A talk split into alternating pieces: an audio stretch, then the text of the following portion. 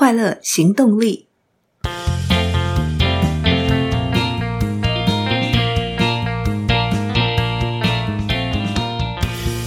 Hello，欢迎收听《快乐行动力》，这是一个学习快乐、行动快乐的 Podcast。我是向日葵。不知道大家是否已经收听了第十七集的感官攻略？查尔斯·史宾斯告诉我们，我们的感官在接收讯息的时候，一直是在进行跨感官的互动。而视听常常被过度的刺激，造成感官过载，也就是视觉与听觉。我们非常习惯透过视觉、听觉来接触资讯、吸收资讯，不管是看电视、看书、看 YouTube、听广播、听演讲、听 Podcast。然而，事实上，皮肤是我们最大的感觉器官，占身体的十六 percent 到十八 percent。随着我们的年纪渐长，感官知觉会渐渐的退化，然而当听力退化的时候，助听器可以帮助我们改善听力；当视力退化的时候，眼镜也可以帮助我们辅助视力。可是，一旦我们失去了嗅觉、味觉或触觉的感知，这些感觉是无法被重建的。而触觉、味觉、嗅觉必须透过自主意识来启动觉知，才能够建构相关的感官记忆跟体验。向日葵原本觉得自己的嗅觉、味觉应该不错。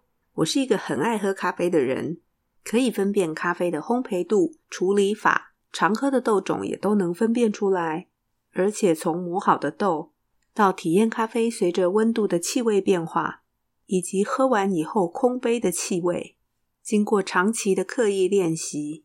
已经建立了对于咖啡的嗅觉、味觉体验记忆，但只要跳脱了咖啡的领域，我发现好像只有妈妈做的菜的味道，以及坚持传统古早味的老店，能留下清晰的味觉记忆与基准点。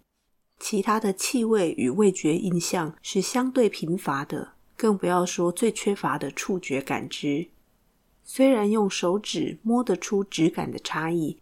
却没有办法记忆连接起来，这个东西摸起来它是什么？有相对应的连接，而且手掌与手指只占我们皮肤当中的一小部分，我却在不知不觉的情况下，长期忽视这个占身体十六到十八 percent 的最大感知器官。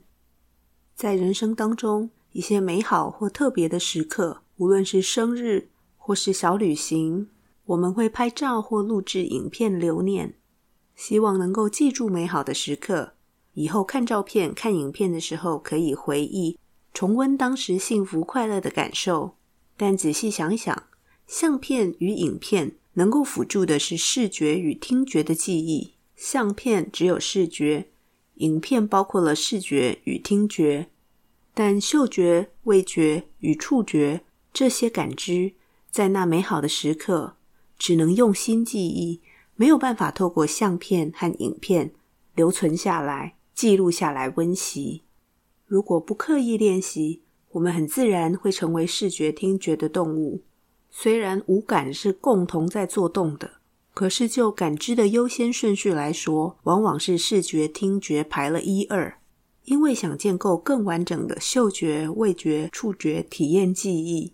年假期间，带孩子去了一趟北投地热谷，特别提醒自己用五感来记录这次的小旅行。而且因为觉得自己太弱了，特别选了一个很有味道的地方，希望能留下丰富而完整的记忆。那天是冷飕飕的大年初四，当我们从捷运北投站转到新北投的时候，整个车厢满满的都是人，人贴人。即便戴着口罩，还是可以感受到车厢里的空气不好，而且要非常小心，身体才不会接触到其他的旅客。也因为人多，车厢的温度明显比月台高一些。不知道是不是因为满载乘客的关系，车厢非常缓慢地晃呀晃啊，晃到了新北投站。一出车厢，空气完全不一样了，寒冷但不刺人的风吹来。而且没有旅客身上所散发的微微的体味，清新的空气与氧气让人精神起来。一出站，我们就迫不及待地去泡了手汤。也许是天气太冷，手汤的温度不是很热，但还是足以回暖冷冷的双手。不过把手伸出来的时候，没有马上擦干，会超冷的，因为冷风吹在湿湿的手上。一边把手擦干，一边看着介绍手汤的牌子，才明白原来北投的温泉这么稀有。全亚洲只有台湾台北市北投温泉跟日本秋田县的玉川温泉才拥有青黄雷泉。青黄泉被誉为疗愈系的珍贵泉质，内含有珍稀少有的珍贵雷元素。源头的泉温六十五到七十度，是青绿色半透明状的酸性泉质。虽然这样深度的资讯要靠视觉感官来提供。不过，我再次提醒自己，一定要打开五感来体验和记录这次的旅行。接着，我们往地热谷方向走去，会先经过北投公园。北投公园的中间是一座绿建筑——台北市立北投图书馆，是非常有特色的木造建筑。但初四的时候没有开馆，以后一定要找机会再去走走。我们沿着中山路。往地热谷的方向前进，走过了梅亭，梅花的梅，庭院的庭，这个历史建筑，在旁边看到了一个木栈道的入口。顺着木栈道往前进，可以避开主要干道中山路的车潮与人声。沿着中山路走的时候，脚是踏在行人道的水泥地上，但当我们走上了木栈道，整个脚底的反馈是完全不同的。踏在木头上与踏在水泥地上的声音与脚感反馈完全不一样。木栈道也更靠近北投溪，少了人车喧嚣，多了潺潺的溪水声，感觉又更贴近了大自然一点点。走在木栈道上的空气也更清新了一点点。虽然只有短短的一小段距离，就穿回了中山路的三叉路口，但很值得走一走。在路口左前方大概十一点的位置，就是往地热谷方向，可以看到游览车在这边停下来，整车整车的客人下来。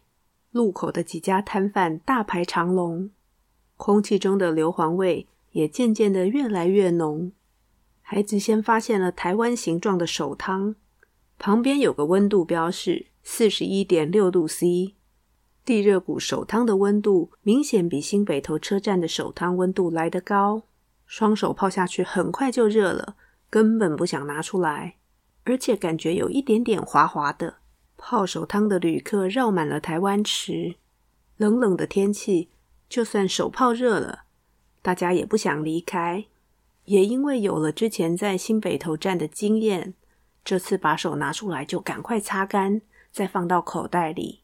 好温暖，还没走到地热谷，浓浓的硫磺味扑鼻而来。接着是飞向我们的阵阵白烟，飞向我们的烟越多，硫磺味越浓。就这样，我们到了如诗如画的地热谷。重新规划的步道绕着整个水面一圈，风吹着烟飘散在水面上，眼前的景象随着烟的飘散不停变化。记得小时候地热谷是可以煮温泉蛋的，但现在已经不开放了，因为水温太高，怕危险。也因为水温高，当风把烟吹向我们的时候，不止带来了气味，也带来了非常温暖的感受。冷天来地热谷真是来对了，因为我们要离开的时候已经超过四点半，地热谷五点就关了，外面的摊贩人变少了。这时，一股逼人的香气压过硫磺味直扑而来，那就是烤香肠。二话不说，我们排上队，点了两根烤香肠跟温泉蛋去店里。但当我一口咬下那烫口又喷汁的香肠，忽然觉得不太对，这味道真的不一样，好像有酒。没错，就是酒的味道。果然，在桌子上的菜单。看到了香肠是高粱酒香肠，但孩子已经一口接一口啃了半只，才跟我说：“妈妈，怎么味道好像怪怪的？”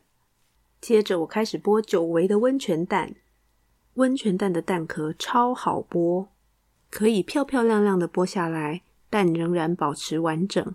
不像我在剥鸭蛋的时候，超级难剥，每次剥咸鸭蛋都会把蛋给剥破。整个温泉蛋好软嫩，尤其是蛋黄超滑嫩。但不知道是不是我味觉太迟钝，吃不太出来温泉的香气，只能说是用温泉煮出来的很嫩的一颗蛋。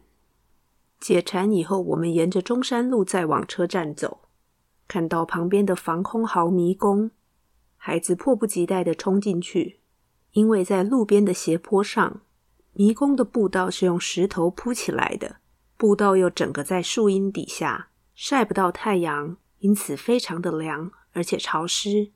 虽然这个迷宫不难破解，但我们在之前往地热谷的时候，有看到爸爸妈妈抱着孩子跨树丛出来，我想对孩子来说，只要是没去过的地方、没体验过的事，哪里都好玩，哪里都有趣。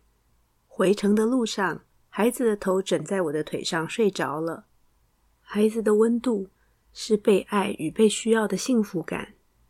划着手机，我发现这趟旅行照片、影片拍的少了，但体验却记忆的更多了。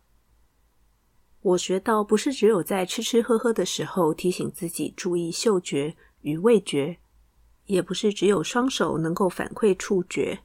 嗅觉、味觉与触觉的记忆，需要我们用心去建构。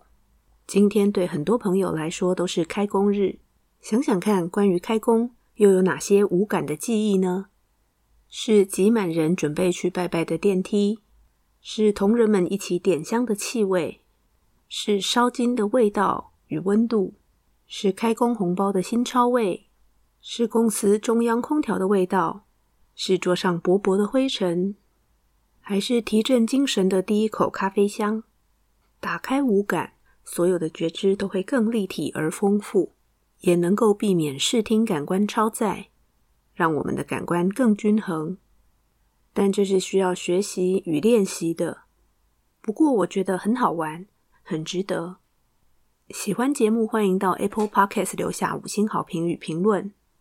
任何问题或反馈，都欢迎到快乐行动力粉丝专页或 IG 留言或私讯向日葵。新年新开始，祝福大家拥有满满的快乐行动力，追求快乐，立刻行动。祝你快乐，我们下次见喽，拜拜。